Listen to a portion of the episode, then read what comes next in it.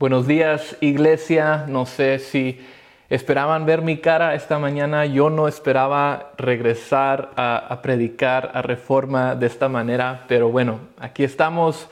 Yo en mi sala con una cámara y una luz y ustedes en sus casas. Eh, probablemente desayunando, ya he visto en las llamadas de Zoom que muchos están en sus comedores o sus cocinas, entonces ya sé que, están comiendo durante la prédica y, está bien. Buen provecho a todos. Em, qué gozo compartir nuevamente con ustedes, eh, aunque sea tal vez en medio de una de las circunstancias más inesperadas. Eh, si eres nuevo o, llegaste a Reforma en el último año, entonces tal vez no me conozcas. Mi nombre es Steven Morales em, y fui uno de los pastores en Reforma desde su inicio hasta el año pasado cuando mi esposa y yo nos mudamos a Nashville, Tennessee, en los Estados Unidos. Eh, y tuvimos a, nuestro hijo Joaquín, ahora de, siete meses. Eh, y solo voy a tomar un breve momento para decirles que los extrañamos un montón. Eh, los extrañamos antes de la pandemia, ahora aún más, y sabemos que están pasando por momentos difíciles y anhelamos poder regresar y estar ahí con ustedes en Guatemala, verlos, abrazarlos, eh, dejar a Joaquín para, con ustedes para que lo cuiden y, y Gaby y yo tal vez podamos ir al cine si es que todavía existen. Pero bueno, todo esto para decir que iglesia los extrañamos, los amamos en Cristo y esperamos poder regresar con ustedes. Em, le doy gracias a Dios por mis pastores, por Oscar y Justin, Alejandro y Lisandro. Em, y, doy gracias a ellos por confiar en mí, eh, nuevamente la oportunidad de poder compartir la palabra con ustedes. Entonces, em, estamos en eh, una nueva serie que comenzó la semana pasada. La serie es Lamento, el lenguaje de Dios para el sufrimiento del mundo. Entonces, nuestro pasaje de esta, de esta mañana es el Salmo 13. Eh, el Salmo 13 voy a estar leyendo de la versión NBLA. Y el Salmo 13 dice así, ¿Hasta cuándo, oh Señor, me olvidarás para siempre? ¿Hasta cuándo esconderás de mí tu rostro? ¿Hasta cuándo he de tomar consejo en mi alma? Teniendo pesar en mi corazón todo el día. ¿Hasta cuándo mi enemigo se enaltecerá sobre mí? Considera y respóndeme, oh Señor, Dios mío. Ilumina mis ojos, no sea que duerma el sueño de la muerte, no sea que mi enemigo diga, lo he vencido, y mis adversarios se regocijen cuando yo sea sacudido. Pero yo, en tu misericordia he confiado. Mi corazón se regocijará en tu salvación. Cantaré al Señor porque me ha llenado de bienes.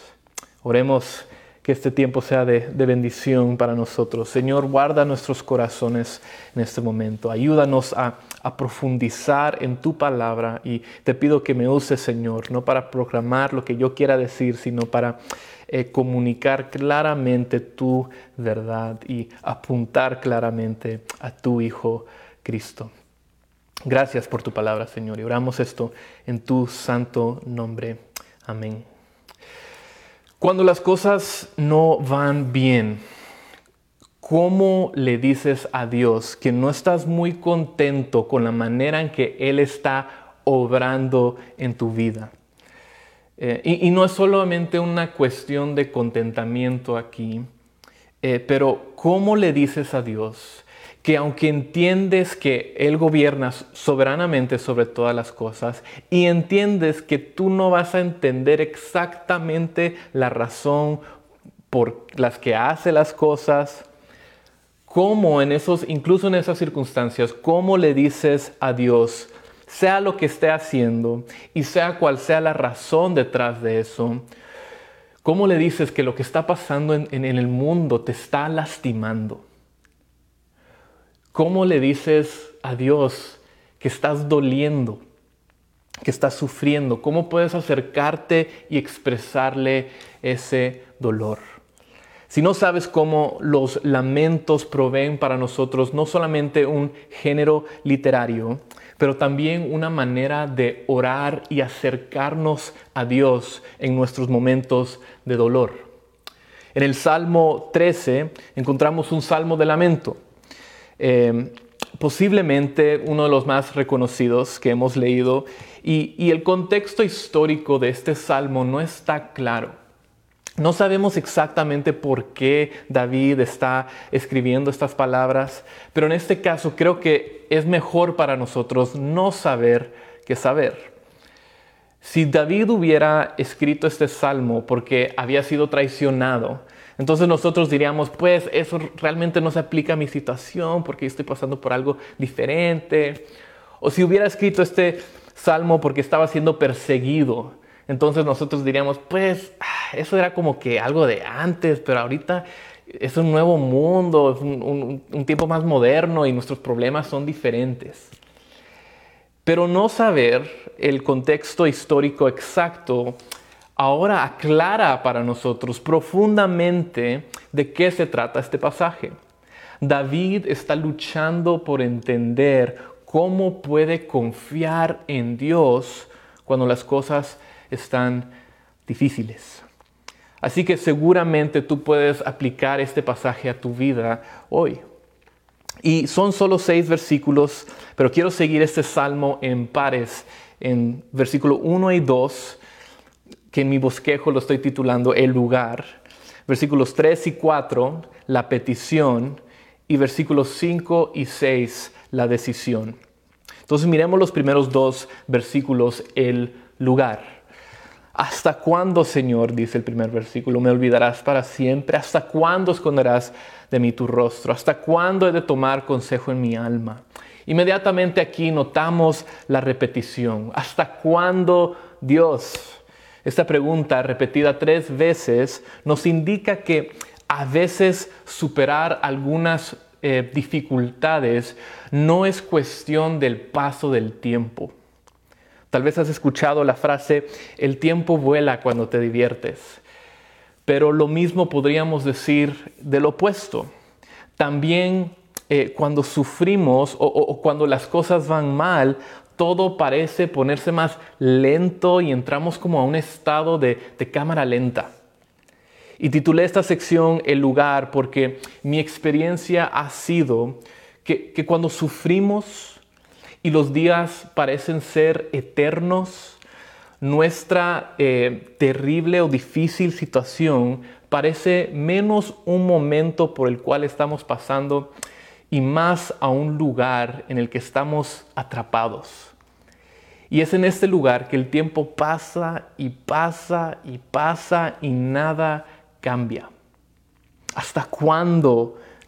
pregunta David. ¿Cuánto tiempo más tengo que quedarme aquí, sentirme así. Y miramos un poco más cómo se siente David aquí. Él dice, me olvidarás para siempre hasta cuando esconderás de mí tu rostro. Aquí hay dos cosas. David se siente uno, olvidado por Dios y dos, aislado de Dios. Lo que David está describiendo es el dolor de un hijo que ha sido olvidado o abandonado por su padre. David se siente como un huérfano.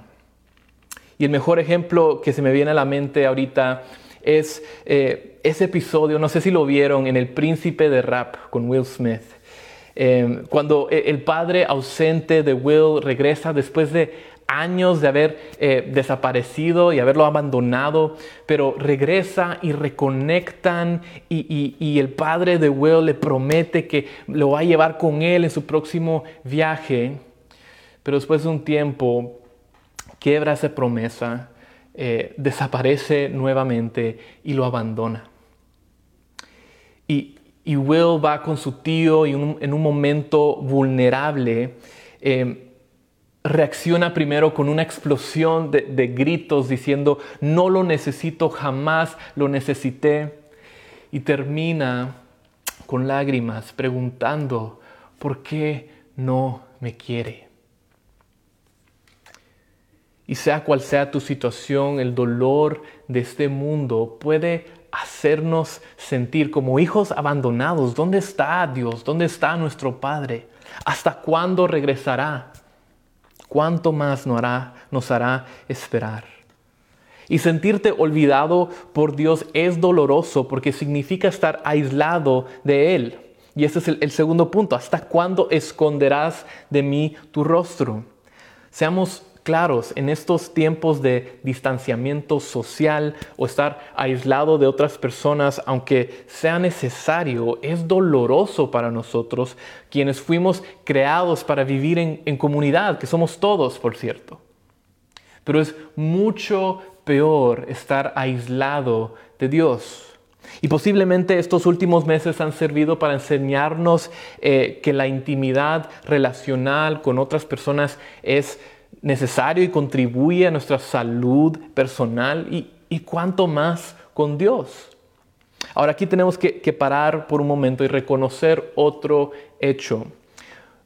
Nuestras percepciones basadas en las emociones o nuestras experiencias limitadas no son fuentes confiables para dictar o determinar la realidad. Y lo que quiero decir con esto es que David siente que está pasando por algo. Em, lo que él siente que está pasando no necesariamente está pasando, aunque no cambia el hecho de que así se siente. Y, lo, explico así. Cuando yo siento a, mi hijo Joaquín a, comer, y por cierto, esa es la primera vez que uso a Joaquín como un ejemplo en una prédica. Pero cuando lo siento a comer, a veces me doy la vuelta y le doy la espalda y regreso a la cocina para traer su pacha, porque siempre se me olvida traer su pacha.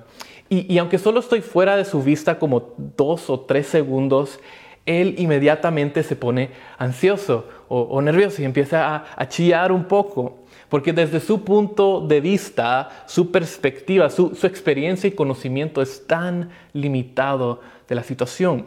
No sabe que solo voy a estar fuera unos segundos. No sabe que estoy a punto de regresar. Y esto le causa dolor, aunque no sea la gran cosa. Pero aún así, esa experiencia no dicta lo que verdaderamente está pasando. Y esta es, esto es cierto para nosotros también y, y fue la realidad para los israelitas también. Podemos ver varios momentos en la historia de Israel en los cuales el pueblo de Israel se sentía olvidado o, abandonado por Dios. Los 400 años de esclavitud a Egipto, los 70 años de exilio también. Y podemos verlo, por ejemplo, en Lamentaciones 5:20. ¿Por qué te olvidas para siempre de nosotros y nos abandonas a perpetuidad? Nuevamente, esto se siente eterno. Pasa y pasa y pasa el tiempo y nada cambia. Este sentimiento no es algo nuevo para Israel, pero aunque se sienta así, no es la realidad. Miremos cómo Dios mismo responde cuando Israel se siente olvidado por Él mientras que estaban en exilio. Dice Isaías 49, 15 al 16, ¿puede una mujer olvidar a su niño de pecho sin compadecerse del hijo de sus entrañas? Aunque ella se olvidara, yo no te olvidaré. En las palmas de mis manos te he grabado. Tus muros están constantemente delante de mí. Dios aquí está consolando a sus hijos en exilio. Y les dice que su amor por ellos es como el amor de una madre que jamás se olvidará de su niño, de su bebé. Incluso si ella se olvidara, Dios jamás se olvidará de nosotros. De hecho, estamos grabados, dice, en las palmas de sus manos. Dios no solo está eh, cerca de nosotros, de hecho aquí está diciendo que en realidad estamos lo más cerca a Él posible. Estamos grabados en sus manos. A eso se refiere el himno ante el trono celestial, cuando dice, y en sus manos por su amor, mi nombre ya grabado está. Y mientras en su trono esté, nadie de Él me apartará. Somos parte de Él porque Él lo ha hecho así. Entonces, en los momentos en que nos sentimos que, Dios se ha olvidado de nosotros, o, nos ha abandonado, debemos recordar que nuestras emociones y nuestras experiencias eh, no determinan lo que realmente está pasando, lo que Dios realmente está haciendo en este mundo. Y vale la pena mencionar también como consejo que si nos sentimos abrumados o vencidos por nuestras circunstancias, si estamos en ese, en ese lugar bajo, Debemos tomar un paso para atrás y cuidarnos de no creer las mentiras que nuestro corazón engañoso nos gusta, nos gusta alimentarnos en nuestros momentos de debilidad. En nuestros momentos bajos em, podemos comenzar a, tener lástima de nosotros, más de lo que deberíamos tener, hacer. Nadie me quiere, todos me odian. O comenzamos a, a culpar a otros más de lo que deberíamos hacer. Cuando te sientes como, como David en este salmo, lo más sabio es que, es que no hagas grandes decisiones, no hagas eh, declaraciones eh, absolutas en público, no vayas a las redes sociales y empieces a opinar sobre un montón de cosas. Eh, no juzgues tu propia vida espiritual y no juzgues la vida espiritual de otros. Cuando estamos en lugares bajos, no es el momento para hacer esas cosas. En lugar de hacer esas cosas, debemos seguir el ejemplo de David. Debemos ir a Dios y lamentar. Y esto es lo que hace David. Y, vemos esto en los siguientes versículos también, versículos 3 y 4, lo que estoy llamando en mi bosquejo la petición. Considera y respóndeme, oh Señor Dios mío ilumina mis ojos, no sea que duerma el sueño de la muerte, no sea que mi enemigo diga, lo he vencido, y mis adversarios se regocijen cuando yo sea sacudido. Ahora todos sabemos que la comunicación es, en, un matrimonio, es importante. Eh, en cualquier relación es importante. Y cuando las cosas no van bien, es importante poder expresar tus sentimientos eh, a tu pareja. Y eso se aplica a todos, hombres y mujeres. Pero no solo es importante poder expresar tus sentimientos, también importa a quién se los expresas. Si tienes problemas con tu esposa, no deberías ir y hablarlo con otra mujer. O no deberías solo hablar con tus amigos o incluso con tu pastor. La persona con quien debes hablar es tu esposa. Y cuando David necesita lamentar, él va y se expresa, le pregunta, le pide a la persona correcta, a Dios. El pastor Andrew Wilson una vez dijo, la preocupación es lo que sentimos cuando oramos a nosotros mismos. David nos está enseñando cómo orar, sí, pero aunque suene raro, también nos enseña a quién debemos orar. ¿Cuántas veces nos angustiamos porque estamos expresando nuestros dolores a la persona equivocada? Es como ese amigo que siempre se queja del dolor que tiene en su rodilla, en su espalda, pero nunca va al doctor. Prefiere solo quejarse con las personas que tiene a su alrededor. Y el problema es que nadie a su alrededor le puede ayudar, solo el doctor. Pero David ve su vida y va con Dios. Dice, considérame, respóndeme, ilumina mis ojos. No sea que duerma el, duerme el sueño de la muerte. No sea que mis enemigos eh, digan que me, hayan, que me han vencido. O sea, respóndeme Dios porque siento que, que me voy a morir. Me siento vencido. Y si te sientes así, ¿a quién más debes acudir sino a Dios?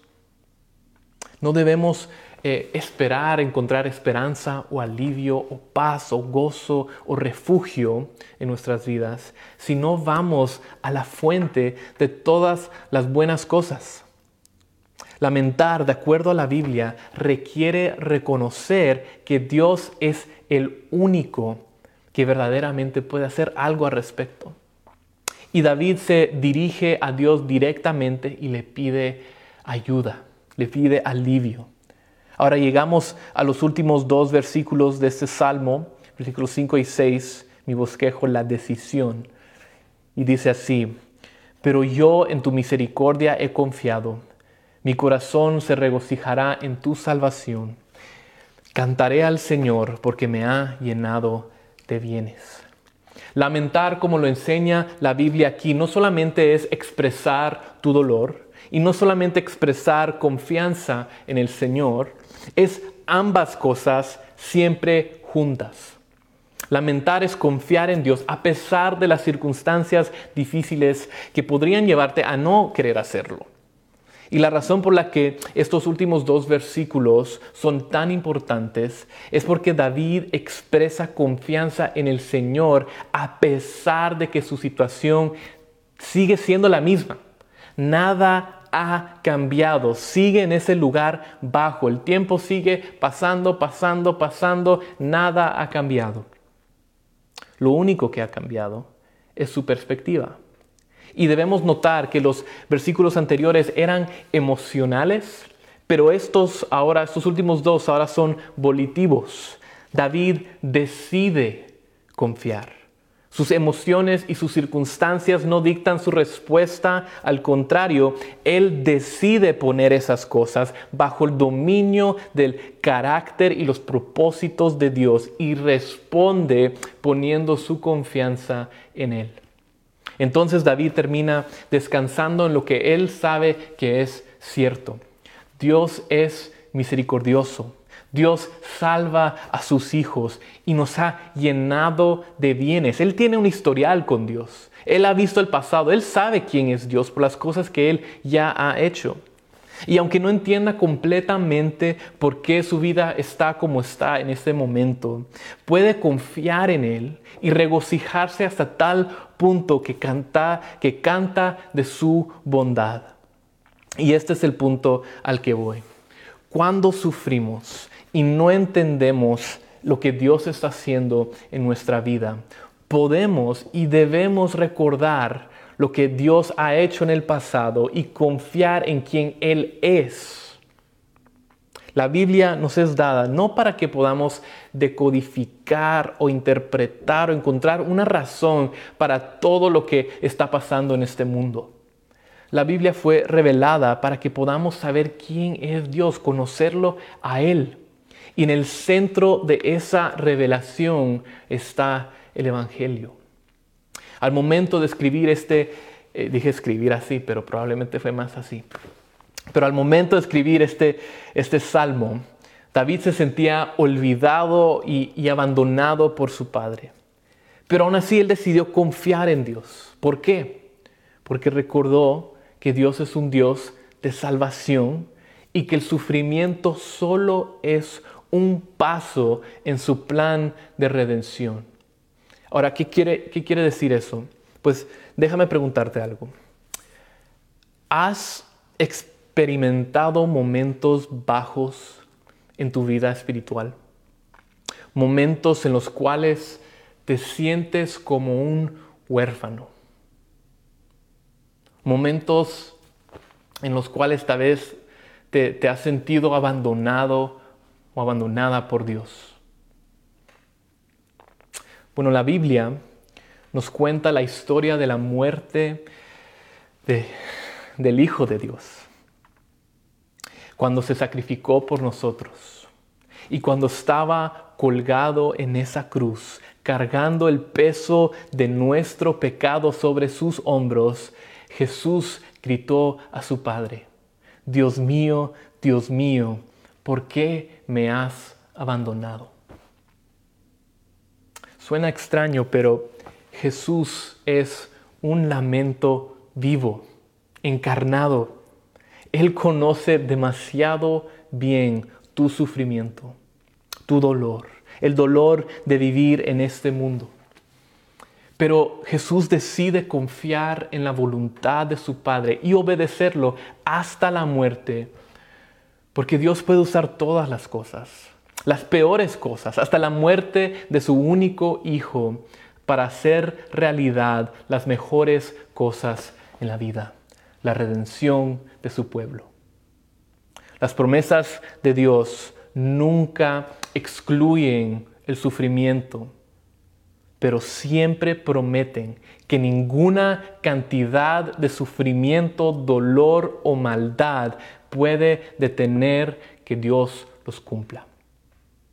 En las palabras de Pablo en Romanos 8, 38 y 39 dice, porque estoy convencido de que ni la muerte, ni la vida, ni ángeles, ni principados, ni lo presente, ni lo porvenir, ni los poderes, ni lo alto, ni lo profundo, ni ninguna otra cosa creada nos podrá separar del amor de Dios que es en Cristo Jesús nuestro Señor. Oremos. Padre, te damos gracias porque tú nunca estás lejos y en Cristo nunca nos abandonarás. Ayúdanos a confiar en tus promesas más que, nuestras emociones o experiencias y a siempre recordar que, que tú eres todo lo que necesitamos, que todo lo que necesitamos está en ti. Ayúdanos, Señor, a encontrar gozo en esa verdad, en el Evangelio, y a cantar tus alabanzas, aún en medio del dolor. Te amamos, Señor porque tú nos amaste primero. Y oramos esto en tu santo nombre. Amén. Un fuerte abrazo, iglesia. Esperamos verlos pronto, primero Dios.